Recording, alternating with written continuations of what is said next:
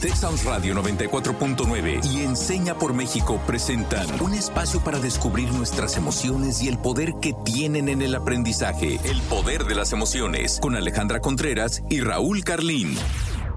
Hola, espero que se encuentren muy bien. Mi nombre es Alejandra Contreras, soy profesional de Enseña por México en primera infancia y pues aquí estamos una semana más para platicar sobre temas que son sumamente importantes para nuestra realidad actual.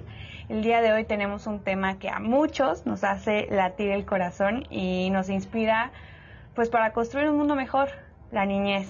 Así es, querida Ale. Yo también le doy las buenas, las buenas tardes a todas, todos, todes. Yo soy Raúl Carlín, egresado de Enseña por México.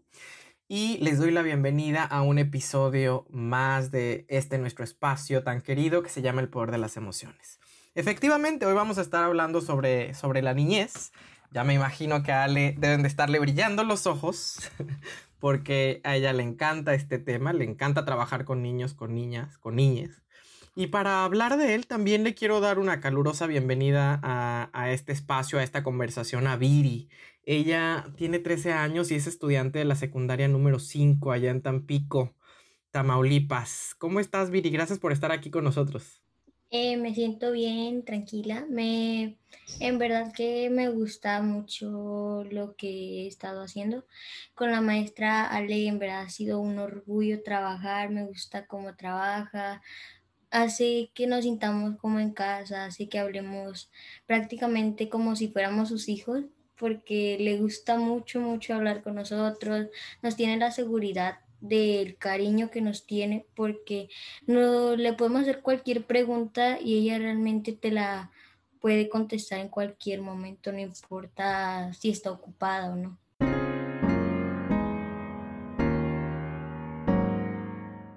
Para empezar, me gustaría hacerle la pregunta a los maestros, que qué recuerdan cómo se sentían cuando eran niños o niñas, qué los hacía feliz o qué los hacía emocionarse. Tengo muy presente esos, esos momentos porque eran muy significativos. La verdad, eh, se me vino a la cabeza las navidades, eh, los campamentos, ya he comentado mucho que me gusta hacer ese tipo de actividades.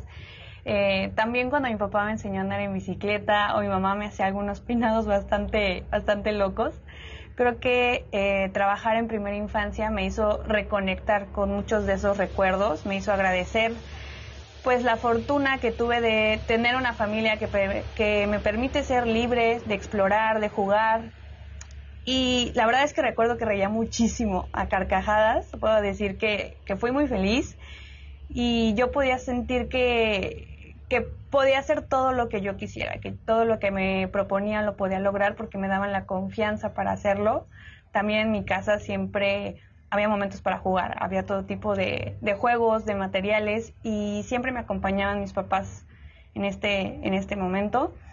En el área emocional, claro que se me permitía expresar mis emociones, se me consolaba si estaba triste o me ayudaban a manejar enojo, frustración cuando algo no salía como, pues, como lo tenía planeado, pero no había estas conversaciones como tan profundas al respecto. Creo que es algo que no era muy común en mi, en mi generación, pero a medida en que fui creciendo, poco a poco, pues fuimos aprendiendo de nuestras emociones, fuimos empatizando con las de los demás también, hasta el punto en que hoy en día en casa pues tenemos ahí el termómetro de las emociones y ya es un tema que podemos platicar y, y ya se ha trabajado de una manera completamente diferente. Pero también quiero saber, Raúl, ¿tú cómo lo viviste esta, esta etapa para mí que es como la etapa de oro? Pues para mí que esto es una preguntaza la que Viri pone sobre la mesa y me quedo pensando mucho, ¿eh? realmente me puso, me puso mucho a reflexionar y creo que sobre todo es una linda pregunta. O sea, creo que no, no muy a menudo nos, nos tomamos un tiempo durante el día para, para preguntarnos, ¿no? Y para poder reconocer cómo fue nuestra infancia, cómo fue nuestra niñez. Y la verdad es que algo que he descubierto en los últimos años apenas es que en términos generales no recuerdo mi infancia.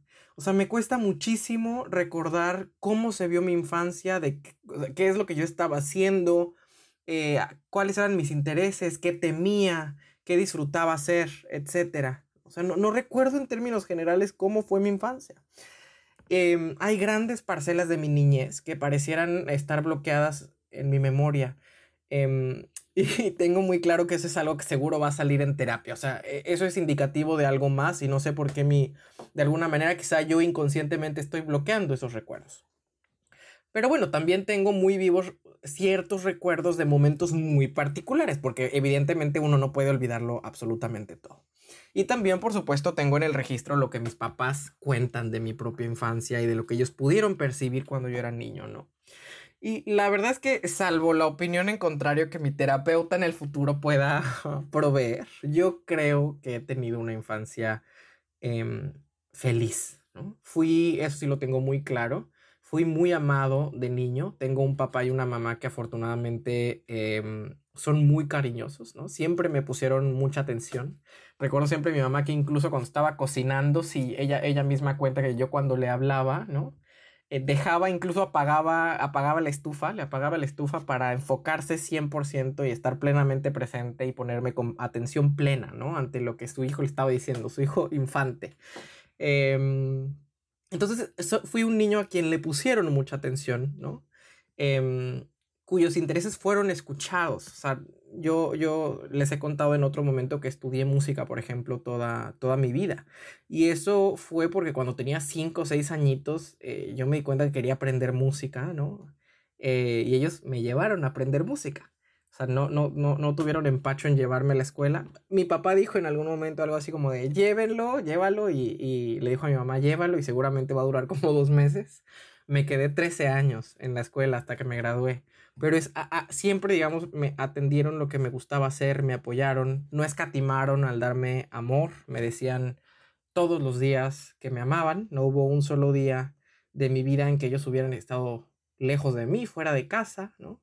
Me dieron también, como yo le llamo mucho, cariño de piel, ¿no? Tanto mi papá como mi mamá me cargaban, me besaban, me abrazaban, eh, algo que era importante para mí es que antes de irnos a dormir, los dos tenían que decirme que me amaban y, decirme hasta mañana. ¿no? Entonces creo que, eh, eh, insisto, he tenido una infancia feliz. El otro día mi mamá me recordó que de niño yo me abrazaba de su cuello y del de mi papá y les decía qué feliz soy, ¿no? Siendo un niño este, de 5 o 6 años. Entonces creo que la felicidad y el amor eran sí, fueron lo que fue lo que predominó en mi vida emocional cuando fui pues cuando fui niño, pero quiero escuchar a Viri que tiene, tiene su infancia más cercana a ella que lo que la tengo yo, evidentemente. Entonces quiero, quiero saber qué es lo que tú opinas de tu, de tu niñez, Viri. Cuéntanos. Eh, pues yo no me acuerdo mucho de mi niñez, no sé por qué, realmente no capto muchas cosas. Yo siento que desde una corta edad empecé a vivir toda mi vida.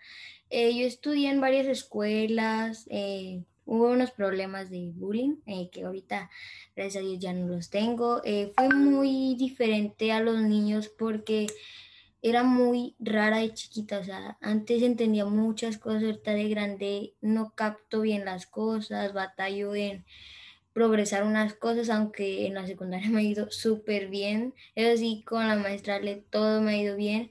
Y lo que más me hacía feliz era cocinar hasta ahorita. Me gusta mucho cocinar. Yo me acuerdo que de chiquita era muy ayudante con mi papá. Desde ahorita mi papá cocina y yo le ayudo. He aprendido mucho de cocina.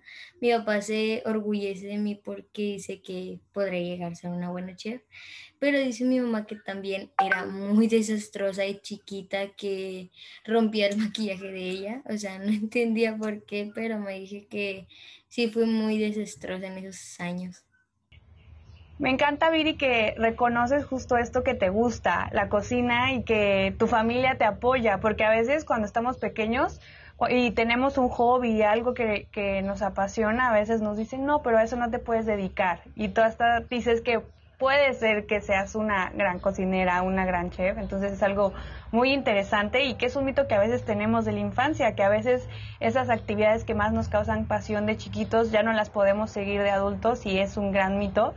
Pero como este mito hay otros más y por eso les quiero invitar a una sección que nos encanta que se llama Desbloqueando mitos.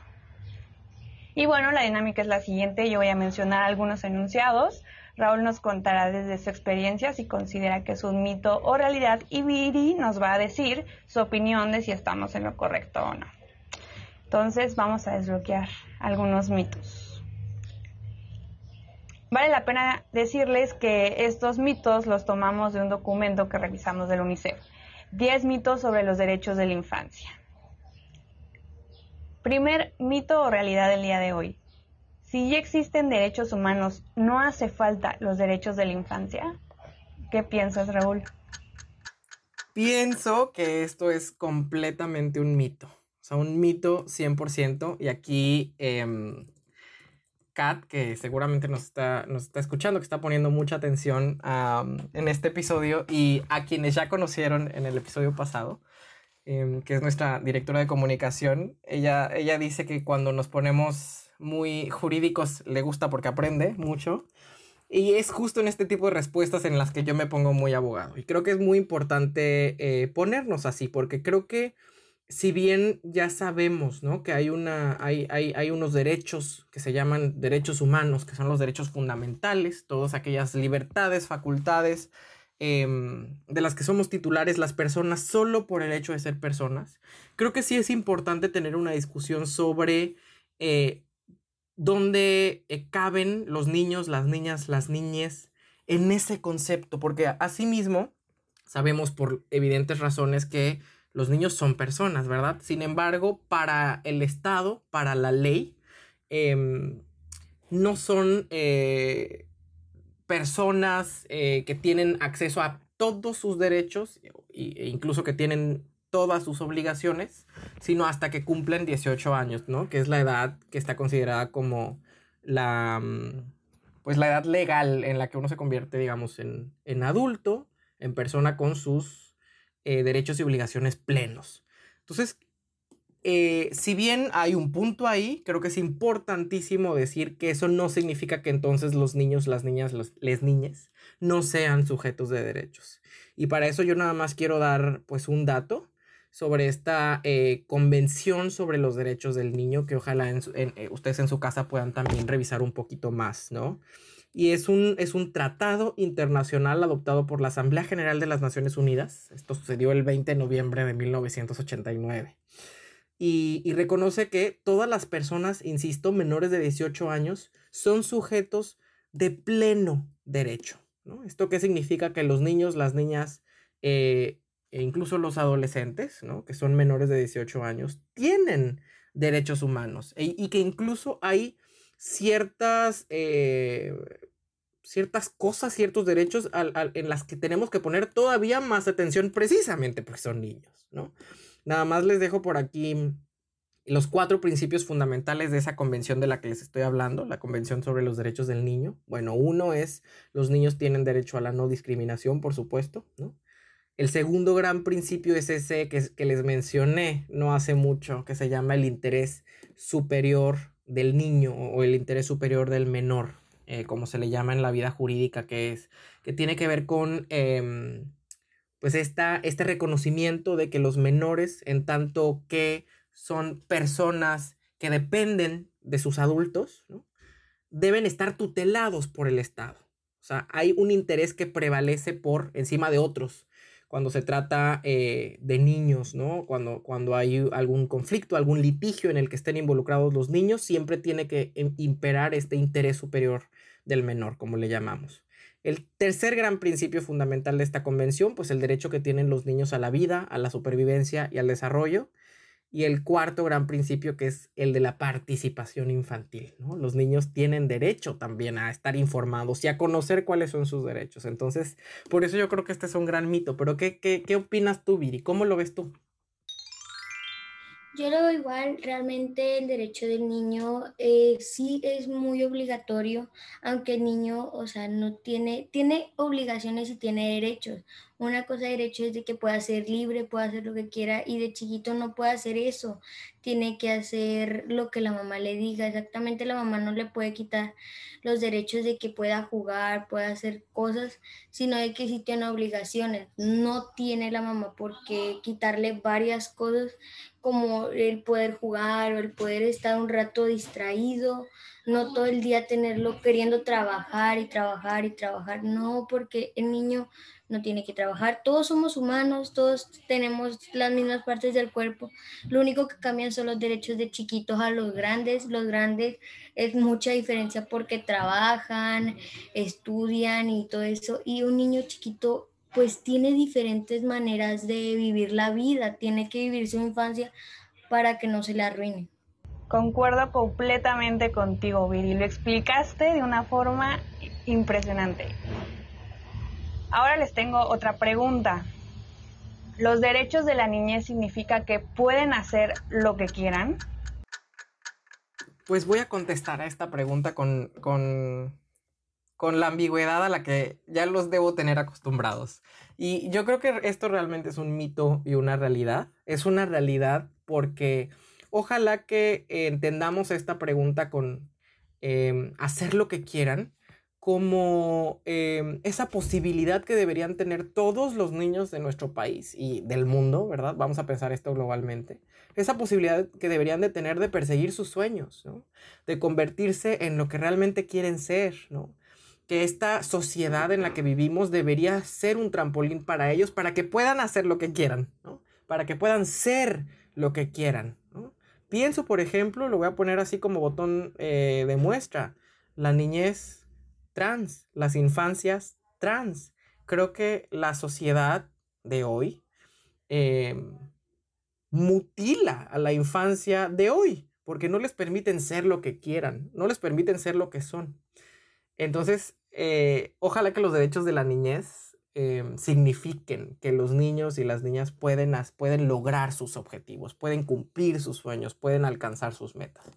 Y por otro lado, por supuesto, es un mito si lo entendemos de una manera mucho más literal, ¿no? Pero aquí, bueno, por supuesto que no solo los niños no pueden hacer lo que quieran, nadie puede hacer lo que quiera, absolutamente lo que quiera, tampoco los adultos podemos hacer lo que queramos. Hay leyes que también nos imponen obligaciones, limitaciones, no podemos hacer absolutamente lo que queramos, ¿no? Em, y en ese sentido los niños tampoco, pero los derechos humanos son siempre un marco de referencia que dejan ver muy claramente cuáles son las libertades, ¿no? Las facultades eh, de las cuales somos titulares. Y por eso es tan importante que los, que los niños tengan derechos y que todos sepamos cuáles son esos derechos, sobre todo los niños, ¿no? Por eso creo que esto puede ser un mito y una realidad a la vez, pero quiero saber qué es lo que Viri opina sobre si los niños deberían poder hacer lo que quieran o no. A ver. Cuéntanos, Viri. Yo lo que pienso de los derechos de los niños es de que todo niño puede hacer lo que quiere, o, sea, de chiquito puede pensar en ser cantante, puede ser cocinero, puede ser, no sé, lo que él quiera, pero eso sí, todo humano, todo humano en la vida tiene una responsabilidad de algo, como muchos dicen, cuando soy grande ya no tengo responsabilidades o cuando soy chiquito no tengo responsabilidades. Claro que sí, porque un niño tiene responsabilidad de ir a la escuela, de ordenar sus cosas y un humano ya grande, un adulto, tiene la responsabilidad de trabajar, de mantener a su familia, no porque tú digas que ya eres grande o porque eres niño, no tienes una responsabilidad y no, no, no, porque eso no es así, no, exactamente tienes que ser lo que tus padres te digan, si te dicen, tú tienes que ir a la escuela, lo tienes que hacer porque es tu responsabilidad diariamente todos los días. Y el papá igual, no porque papá diga, soy grande, ya no tengo que hacer nada. Y no, es, no es cierto eso. Realmente no podemos hacer lo que nosotros queramos porque no hay leyes, hay reglas, hay cosas que nos, no nos permiten hacer cosas que no queramos hacer. Y sí, exactamente, puedes hacer lo que tú quieras de niño, puedes pensarlo, pero tienes que lograrlo de grande, tienes que estudiar para lograr todo lo que tú quieras. Sí, justo en ocasiones cuando hablamos sobre los derechos de la niñez se nos viene a la mente pues aquellos que son más sonados como el derecho a la educación, pero también hay otros aspectos que son sumamente relevantes para potenciar un desarrollo integral. Por eso quiero eh, terminar esta sección preguntándoles, ¿jugar es divertido pero no sirve para aprender? Me duele siempre que digo este tipo de frases.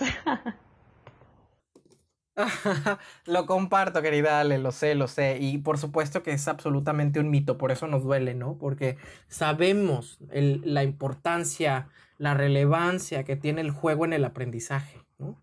De niños y de niñas es en la, manera en la que aprendemos, ¿no? Y por supuesto que ya eh, desde hace mucho tiempo, pero cada vez se va poniendo más en boga y qué bueno, em, reconocer que hay metodologías que, que se, como el de, eh, eh, la del aprendizaje a través del juego, ¿no? Que ya se reconoce que el juego es un instrumento, si lo sistematizamos, ¿no? Si armamos el, el proceso correcto, para generar aprendizaje. Entonces, jugar, fíjense, tiene una finalidad doble. Por supuesto, por un lado, le permite al niño eh, activar, ejercer su derecho a la recreación, que es uno de los grandes derechos a los que la niñez tiene, tiene, mm, tiene acceso, ¿no? Debería tener acceso. Pero por otro lado, de alguna manera el juego eh, les permite también ejercer su derecho a la educación, porque como sabemos el juego permite aprender, permite e incentiva el aprendizaje. Entonces jugar es importantísimo para las niñas por, por muchas razones y por eso creo que esto es un gran mito. Jugar no es solo divertido, también sirve para aprender. ¿Qué opinas, tú? Ah, a mí me gustó mucho y a mí me pasó un tema con la maestra Ale. La maestra Ale en la primera sesión que tuvimos el jueves jugamos muy divertido y a la vez aprendimos temas que yo no sabía realmente. Fueron unos temas que nos gustaron mucho, nos hacían preguntas, aprendíamos cosas y realmente el juego sí sirve, sirve para que aprendas, para que tu mente vaya aprendiendo lo que vas a hacer. No, el juego no es malo, realmente te ayuda mucho para aprender cosas que no entendías hace mucho tiempo o no captabas o no entendías. Muchas gracias, querida Viri. Muchas gracias, Ale, por compartirnos estas impresiones, ¿no? Sobre la niñez y todo lo que implica. Y yo quiero compartirles que el día de hoy desbloqueo la relevancia eh, de ponerle atención ya por fin, por, de una vez por todas, a lo que está pasando en la infancia mexicana. O sea, reconocer que em, el periodo de la niñez, el periodo de la infancia es un periodo crítico en el sentido de que es determinante de, em, del futuro de los individuos, del futuro de las personas. Es decir, lo que hagamos con nuestra infancia, ¿no? Determina los adultos en los que nos vamos a convertir.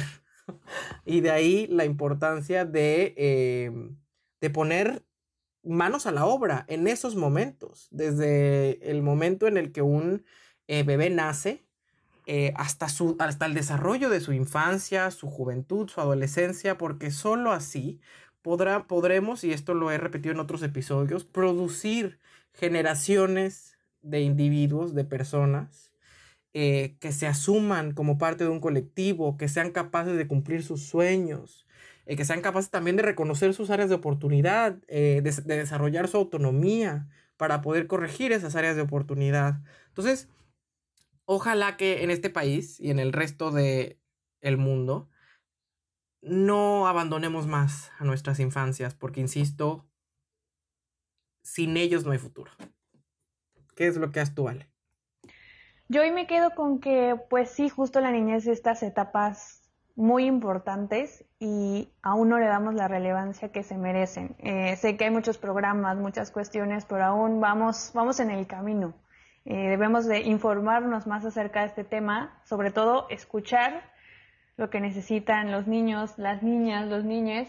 ¿Por qué digo escuchar? Porque a veces asumimos lo que necesitan y creo que no, creo que nadie más que ellos van a saber en dónde se encuentran y qué es lo que, lo que requieren de nosotros como adultos. Eh, también detenernos a saber qué es lo que piensan, ayudarles a responder estas grandes preguntas que se pueden hacer y no hacer estas pausas de cuando seas grande, cuando seas grande.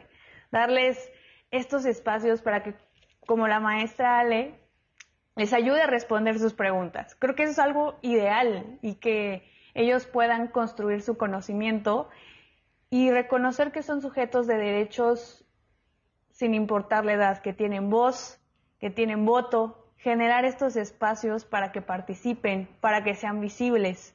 Yo creo que eso es algo muy importante y, que debemos justo mejorar. Pero también quiero saber, Viri, ¿con qué te quedas tú el día de hoy? Hoy fue un día que yo nunca ni yo me había esperado. yo nunca pensé ser una niña chiquita que rompía cosas a ser una niña ahorita que ya logró varias cosas, porque a mí desde hace mucho tiempo me dijeron, yo no sabía nada, yo pensé que en la secundaria me iba a ir terrible, yo pensé que iba a ser el peor año de mi vida y fue uno de los mejores, fue uno de los que más yo creo que me quedé aprendida y estoy aprendiendo mucho más de los derechos, yo no sabía que había tantos derechos para los niños y eso me emocionó mucho, que hay derechos, hay cosas que un niño tiene que hacer, hay cosas que los padres no tienen que impedir a sus hijos, hay cosas que los niños tienen que a fuerzas hacer y en verdad me, me, me, quedé súper, súper, súper em, emocionada por estar aquí. Querida Viri, nosotros contigo, nosotros estamos muy felices de haberte podido tener como invitada. Tienes que saber que a partir de ahora eres parte fundamental de la familia de este programa de radio que es el poder de las emociones y dejarte saber que esta es tu casa. Así que cada que tú quieras venir a platicar con nosotros sobre un tema que te interese, siéntete en la libertad de proponerlo y te vamos a recibir con muchísimo gusto. Y pues a nuestra audiencia les dejamos como siempre nuestra pregunta del día para seguir reflexionando sobre este tema tan importante. ¿Qué necesitamos para crear un futuro con y para la infancia? Qué pregunta, qué pregunta. Ojalá que ustedes la puedan reflexionar y, podamos construir respuestas juntos. Y nuestra frase del día de hoy, de Tom Stoppard. Si llevas tu infancia contigo, nunca envejecerás. Yo soy Raúl Carlín. Este ha sido un episodio más del Poder de las Emociones. Gracias por acompañarnos. Gracias Ale y gracias Viri. Y hasta la próxima. Yo soy Ale Contreras. Gracias, Viri, Raúl, por esta plática. En verdad, aprendí mucho. Bueno, eh, hasta la próxima. Hasta cuando quiera volver a ver un tema muy importante, voy a venir. Y, y sin miedo voy a venir a platicar con ustedes, que ya me emocionó mucho hablar con ustedes. Yo creo que ya ustedes van a ser muy importantes para cuando yo tenga una duda venir para acá. Texas Radio 94.9 FM y Enseña por México presentaron El Poder de las Emociones. Te esperamos en nuestra próxima emisión, el próximo miércoles en punto de las 4 de la tarde.